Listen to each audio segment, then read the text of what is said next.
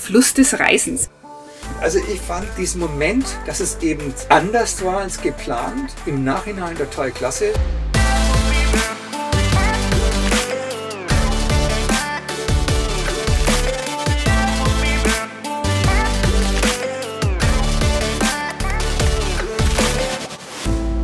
Es ist ein Ding zwischen zwei Seiten. Also das eine ist die Philosophie, die uns alle einholt in allem, was wir tun. Und das andere ist die ganz normale menschliche Bodenständigkeit. Und ich glaube, da sind wir genau da wieder bei den menschlichen Begegnungen, oder? Ja, mir geht's in, bei, dem, bei dem Thema jetzt, das finde ich total interessant, einfach darum, wenn wir uns jetzt auf eine Reise begeben, also wenn wir eine Reise planen, eine Urlaubsreise, eine längere Reise planen, dann gibt es ja sehr viele, die es so total akribisch machen. Also da ist dann jeder Tag durchgestylt und da ist man dann an dem Tag in dem Hotel, am nächsten Tag in der, in der Unterkunft und dann sieht man sich diese Brücke an und diesen Tempel und was auch immer. Liegt aber teilweise auch am Zeitmanagement, dass manch einer sich gar nicht treiben lassen kann in dem Sinn, weil er sagt, okay, ich habe drei Wochen von Punkt A bis zum, zum Punkt B zu kommen und möchte möglichst viel sehen und erleben. Das ist genau der Fakt. Super. Guter Einwand. Wir Menschen sind solche, sind solche Materialisten geworden, oder vielleicht waren wir schon immer, weiß ich nicht. Ob die Menschen in der Steinzeit auch schon materialistisch drauf waren und gesammelt haben ohne Ende. Aber es geht das von Erlebnismaterialisten. Ja, es geht um Anhäufen. Es geht einfach darum, dass man, ähm, dass man einfach immer mehr haben möchte und mehr haben, mehr haben möchte. Auch an Erfahrungen, an Erle auch an, an, an, an Bildern und an Besichtigungsmöglichkeiten. Und deswegen, ich habe, wir haben ja viele Leute kennengelernt, die gehen nach Australien und das ist ja ein Kontinent. Und dann haben, dann wollen die, packen die in einer, denken, sie haben sechs Wochen Zeit. Wow, sechs Wochen, die Welt. Und dann packen sie so viel rein, dass sie dann letztendlich auf ihre Reise, während ihrer Reise Stress haben, um von A nach B zu gehen.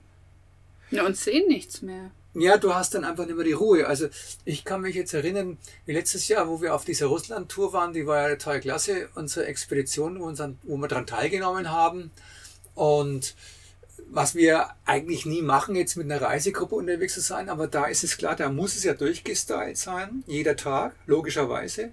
Und wenn da jemand mal einen Platten hat oder eine Reparatur hat, dann verzögert, verzögert sich dieser ganze Ablauf und trotzdem ist halt dann der im Plan drin. Wir müssen um so und so viel Uhr an dem Platz sein und am nächsten Tag geht's weiter, weil halt dann Tickets gekauft sind fürs Museum, was auch immer. Wir und waren mit einer Gruppe unterwegs, um ja. zu lernen, wie wir mit unserem Fahrzeug in unterschiedlichen Situationen umgehen. Ja, das war das toll. Das war der Grund. Das war der Grund. Weil du sagst, wir sind normalerweise nicht mit, mit stimmt, stimmt, unterwegs. Stimmt. Und warum machen wir das dann? Ja, weil wir, genau, wir okay. waren halt auf, ist ein anderes Thema. Wir waren Check. Auf, check. Also waren auf einer Expedition unterwegs, wo man halt genau, wo, die Sache, wo du schon sagst, das nee, da habe ich viel gelernt. Da aber hat, da, da, da hat man diesen gelernt. zeitlichen Rahmen und da, das habe ich sehr genossen, diese Reise, durfte sehr viel lernen, aber ich kam nicht in meinen Rhythmus. Du kommst nicht in einen Rhythmus rein, auf mhm. der einen Seite, auf der anderen Seite habe ich halt mich unglaublich gehetzt und gestresst gefühlt. Aber es liegt eben daran, nur gut, du möchtest morgens gern dein Yoga machen und ja. das ist auch wichtig für deinen Rücken und so. Und dann haben wir halt unsere Bilder, die beschriftet gehören und die Texte, die geschrieben gehören, aber das hatte da überhaupt keinen Platz. Das, hat, das ist in gut, aber das meine ich, Zeitrahmen. Das stimmt, aber das meine ich jetzt gar nicht, Tanja, sondern ich meine einfach jetzt für den. Wir sind ja jetzt Profireisende. Also das ist unser, unsere Berufung, unser Leben.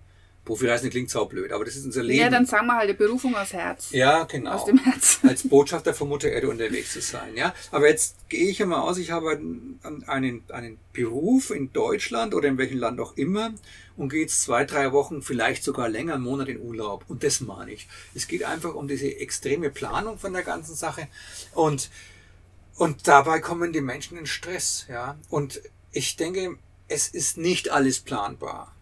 Und es ist vielleicht auch einmal wunderbar, wenn man, wenn man, ein, wenn man, was kann man erleben, wenn man sich einfach mal in eine einheimische Kneipe reinsetzt, irgendwo in Griechenland vielleicht, oder egal wo auf der Welt, und da mal sitzt und ein Uso trinkt und sich mit den Leuten äh, unterhält und, also wenn ich jetzt mal eine wirklich einheimische Kneipe, ja, dann, dann erfahre ich viel mehr und habe vielleicht diese, diese paar Stunden dieses Kneipenbesuchs für immer und ewig in meiner Erinnerung weil sie tiefer gegangen ist.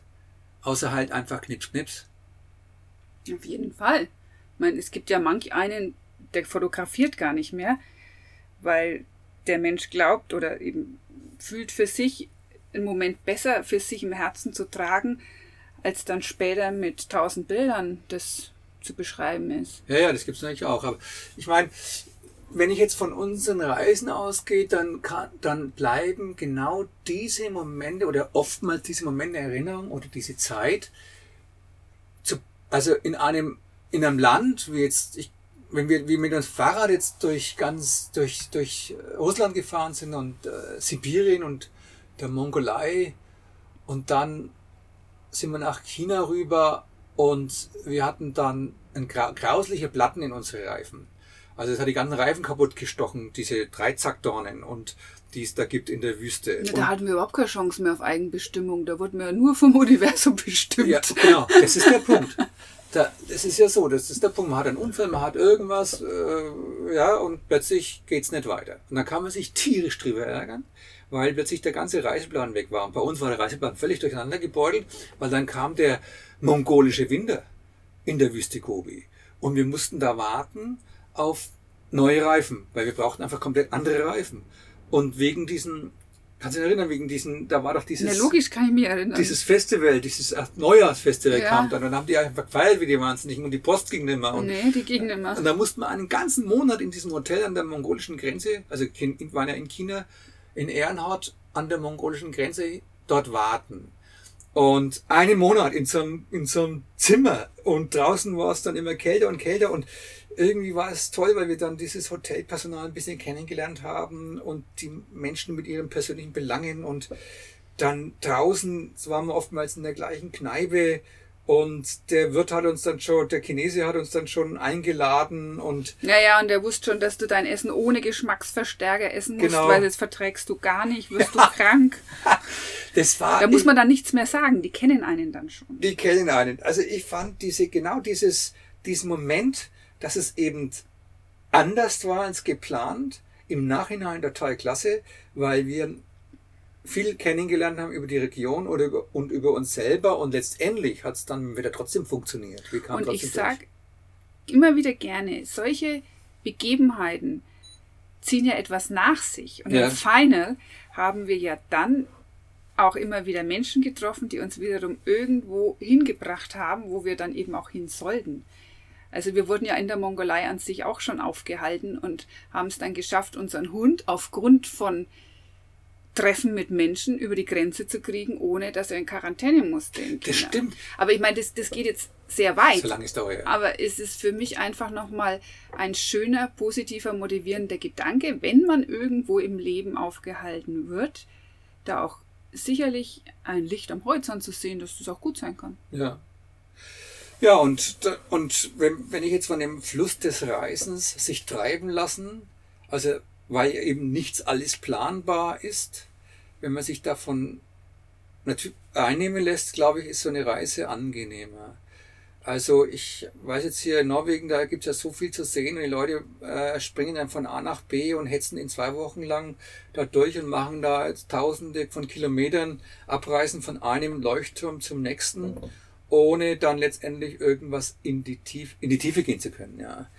Und es war ja schon klasse, wie wir dann plötzlich mal war da der Arne da, ein junger Norweger, der dann neben uns in seinem Kombi mit seiner jungen Frau Rebecca ähm, übernachtet im Kombi und dann mich am nächsten Tag anspricht. Und so kamen wir dann ins Gespräch und ich finde, es ist auch so wichtig, mal die Zeit für, für Sprechen zu haben mit den Menschen.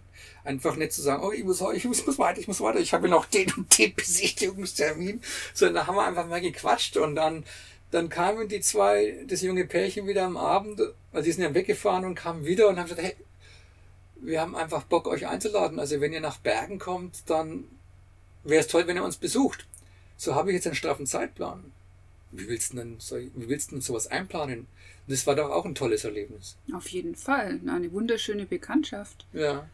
Und, Tolle Gespräche. Und da hat sich viel verändert. Ich meine, für uns durch dieses Gespräch zum Beispiel, dann kam sein Bruder Nils rein, der wieder ganz hervorragender Fotograf ist und äh, wo wir dann über sein Leben gesprochen haben. Also es war bereichernd und dann letztendlich ähm, hat, er, hat er uns Tipps gegeben, wo wir hin, was wir uns angucken sollten. Also so Spezialtipps. Und dann einen Teil davon haben wir ja umgesetzt. Und äh, da wären wir nie hingekommen, ohne die Information vom Nils. Mhm.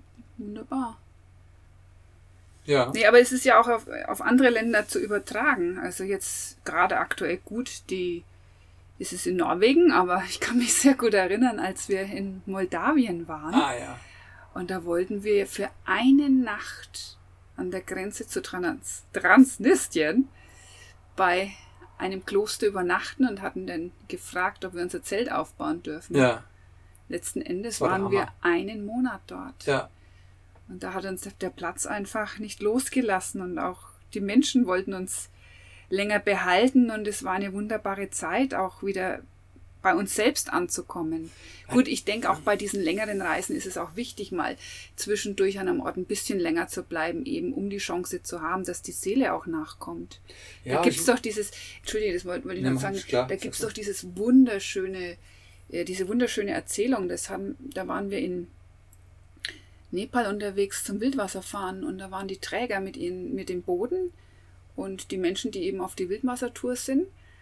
Und da mussten wir erst über die Berge wandern und dann standen, Krass über die Berge, ja. ja, ja, da standen dann die Männer und ich glaube, die die haben haben- 80 Kilo am Kopf gehabt. ja, hatten die Ladung abgeladen und da haben wir dann uns mit ihnen unterhalten und dann haben wir gesagt, ja, was macht ihr denn jetzt so? Klar war, dass sie ausruhen, aber der eine meinte auch, er würde seine Seele nachkommen lassen Ja, genau. über die Berge. Und ich denke, so geht's dem Reisenden an sich auch. Da ist es wichtig, mal innezuhalten, eben die Seele nachkommen zu lassen. Und ich glaube auch, wenn wir so schnell in unserem Alltag, auch in der Heimat unterwegs sind, wäre es auch mal ganz gut innezuhalten und auch da den Fluss des Lebens zu gehen. Ja, ja, klar, weil wir alles so durchgestylt und durchgeplant sind. Da muss ich selber auf mich auch aufpassen, dass ich nicht alles immer so nach Plan mache. Also ich versuche natürlich schon, das zu akzeptieren, wenn es anders läuft. Und wenn du jetzt von dieser Wahnsinnstour über die Berge Nepals sprichst, tolle Erinnerungen, ja, die da aufkommen. Und ich sehe die Träger noch vor mir, wie sie da alle ganz cool sitzen und äh, diese, diesen Augenblick genießen, während wir Traveler da vorbei gehetzt sind, um uns um unsere Destination zu kommen. Und das ist ich, eins für meine, eins meiner wirklich tiefen Erlebnisse war das, was du angesprochen hast, in diesem Kloster von Moldawien, was wir niemals gesehen hätten, hätte uns der Vater Andrew, also es war ja der, der hohe Priester in dem Kloster, nicht eingeladen und das hätte ja fast Einfluss gehabt auf unser komplettes Leben. Hat's natürlich schon gehabt, aber ich meine, letztendlich solltest du der Nonne werden und ich sollte Priester werden. Ich meine, es ging dann ein bisschen weit, aber das zeigt also. Na gut, aber da haben wir genug eigene Entscheidung drin, weil Ja. du sagst Einfluss aufs ganze Leben. Schon, Hallo? aber ich meine, das war ja auch interessant insofern, wie es war. Ich habe da einen Monat lang in dem Priestertrakt gelebt und du einen, wir mussten ja dann getrennt äh, leben und du in dem Nonnentrakt und das so zu erleben, was ein orthodoxes Kloster bedeutet. Das war doch eine irre Erfahrung. Und die Erfahrung war nur deswegen, weil wir uns, wir hatten einen Plan und wir wollten so und so viele tausend Kilometer fahren, um von A nach B zu kommen. Also wir wollten dann tief bis nach Russland rein. Und dann haben wir gesagt, naja gut, aber jetzt ist es halt gerade so, jetzt erleben wir das halt das Kloster. Und das war, war der Hammer. Absolut. Und im gleichen Maße, äh, wie es teilweise ist, dass ein Platz einen hält oder dass wir uns gehalten fühlen, würde ich mal sagen, von einem Platz, durften wir auch ja in den letzten Jahren immer wieder feststellen und ich habe das mal so genannt, wir werden dann ausgespuckt. Stimmt. Der Platz spuckt uns aus. Also Ja, ich ja. denke mir dann, oh, da würde ich gern bleiben und nee, das aus irgendeinem Grund bleiben wir da nicht. Wir werden ausgespuckt. Und es gibt dann auch Aber ausgespuckt musst du schon erklären. Ne, es gibt verschiedene Gründe. Also zum Beispiel, ich erinnere mich jetzt an einen Platz in Kambodscha, das hatte ich im Voraus übers Netz gebucht. Das war, haben wir uns gedacht, oh, jetzt gehen wir mal ganz schön an den Strand. Und Ja. dann habe ich geguckt, äh, welche Lodge nimmt einen Hund und, Und die Räder. Und, und die Räder und oh, da gibt es sogar einen kleinen Swimmingpool und gut, ah, das ist jetzt in der zweiten Reihe, es ist nicht direkt am Strand, aber die anderen Umstände würden total gut passen. Also gut, das machen wir jetzt mal. Dann sind wir da hingefahren und irgendwie war das Ganze im ersten Moment unter einem nicht guten Stern gestanden. Also es waren erstmal alle von der Lodge völlig entsetzt, wie sie uns gesehen haben, mit unserem ganzen Fuhrpark, mit den Rädern und Hund und so. Gut, es stellt sich in Asien immer keiner vor, wenn man schreibt, man kommt mit Hund, dass der so groß ist, was ich ja oftmals ankündige vorher, aber das kann sich trotzdem keiner vorstellen. Und dann waren da ein paar Umstände, die es wirklich... Sagen muss, dass wir halt, dass unser Ayachi 35 Kilo wiegt und Ja, äh, ja. schon ein großer Hund ist. Ja, Klar. ja, aber sehr, sehr wohl erzogen. Also der ist ein ganz lieber Hund, der macht nichts kaputt und der ist jetzt auch, er quietscht zwar gern rum, aber auf keinen Fall, wenn er im Zimmer ist, da ist er brav und aber das ist, ja, auf jeden Fall wollten sie uns dann in der Lodge nicht das äh, Zimmer geben, was wir ursprünglich gehabt hätten, sondern man wollte uns dann hinten irgendwo in so einem Schuppen unterbringen. Ja, also, und, Also- und zwar, es muss man ja auch dazu sagen, dass unsere Räder immer sicher verstaut werden müssen, weil es ist teure, teure Bikes, special aufgebaute Bikes sind für unsere E-Bike oder Bike-Expeditionen und dann äh, dürfen die, müssen die halt sicher stehen und wie du sagst, da haben die uns ja dieses die Ding an der Mauer gegeben und da war keine Beleuchtung und wenn wir weg wären weg, und, die, und die Räder hätten, hätten dann draußen stehen müssen, also das hätte gut sein können, dass die Räder einfach weg gewesen wären. Ja, die hätten da nicht reingedürft, die Räder, obwohl vorher schriftlich abgeklärt. Und dann war es so, wir waren wirklich dreckig, ja, verstehe ich. Dann ist es immer das Beste, wir waschen dann unsere Ortlieb, unsere Radtaschen mit dem Schlauch ab. Dann ist der Matsch unten und dann sind die eigentlich nur noch nass und dann wischt man mal über den Boden und dann passt es im, im Grunde. Und dann haben wir eben unsere, unsere Taschen da abgespritzt und haben gesagt, ja, wir würden schon gern das Zimmer haben, was ursprünglich vereinbart war. Und so wurde das Ganze zu einem riesen Missverständnis. Es war ungut und wir sind dann letzten Endes, haben wir gesagt, unter den Umständen, wenn ihr auch unsere Räder nicht wegsperren wollt, wenn die da draußen bleiben müssen, wollen wir nicht bleiben. Und dann war Und dann hat er den Preis erhöht von auch dem Zimmer. das hat er noch erhöht, das genau. heißt, der Preis war dann plötzlich ein Drittel höher. Aber so tief brauchen wir gar nicht reingehen. Es war einfach ungut, dass wir eben gesagt haben, okay, wir, wir müssen jetzt einfach gehen von diesem Platz. Das bekommt uns nicht. Es spuckt uns aus. Und da muss ich aber dazu sagen, dass wir an dem Tag schon zehn Stunden unterwegs waren. Ja. Wir waren fix und fertig und es Ja. war heiß. Kambodscha, Sommer, schwül, äh, tropische Luft und ich konnte nicht mehr. Und es war auch eine Zeit, wo ganz viele Menschen auch urlaubsmäßig unterwegs waren. Es war sehr, sehr schwer, was zu kriegen. Und ich glaube, das hat für ihn auch gerechtfertigt, dass er den Preis auf jetzt nochmal erhöht, weil er wusste, er kann diese Lodge super vermieten und wollte uns nicht wirklich haben. Und dann nochmal den Mut zu äh, fassen, zu sagen, okay, wir sind müde, aber wir ziehen jetzt nochmal los, wir finden sicherlich einen Platz. Dann sind wir losgeradelt und dann wir los? kamen wir in einer grottigen Unterkunft unter Ja. an diesem Abend, aber wir haben, wir haben das einfach gemacht. Fünf Quadratmeter groß. Stickig, scheußlich, alles, also fürchterlich, aber gut, äh, als Reisender erlebt man so einiges und das haben wir dann auch gemacht, mit dem Wissen, okay, wir fahren jetzt nicht weiter, weil dann, wenn man übermüdet weiterfährt, kommt es halt dann, dann oft auch zu Unfällen, dass man nicht mehr aufmerksam ist, dass irgendwas kaputt geht, dass man sich wehtut und Schlimmeres. Ja. Und gesagt, okay, wir schlafen jetzt aus am nächsten Tag und dann ziehen wir nochmal frisch los und finden sicherlich ein Plätzchen, das dann für uns das geeignete ist. Da sind wir dann, ich kann mich erinnern, da sind wir dann im Strandspaziergang und haben dann so die Hotels angeschaut und da waren so viele Luxushotels, die ein Vermögen gekostet haben und in der zweiten Reihe und dann sind wir gelaufen, gelaufen, da war noch ein Strand und es war dann der letzte Ende vom Strand und am Ende vom Strand gab's vier Zimmer, nagelneu gebaut. Das war eine kleine Lodge auch Ja, und ja, direkt am Strand, das direkt war am Beach. unglaublich und die haben irgendwie keine Vorbuchung gehabt und keine Gäste und es war für uns vom Budget her perfekt und so hat uns diese unangenehme Situation zu einem Traumstrand gebracht, Unvergesslich. wo wir unvergessliche drei Wochen genossen haben. mit Hängematte davor und äh, die, die Füße in den Sand stecken und türkisfarbenes Wasser und vorgelagerte Inseln und oh Mann, war das geil. Es war so schön. Und ja, du hast recht. Der und Fluss des Reisens. des Fluss des Reisens. Auch wenn es einen ausspuckt, kann es gut sein. Das ist aber oft so, oder?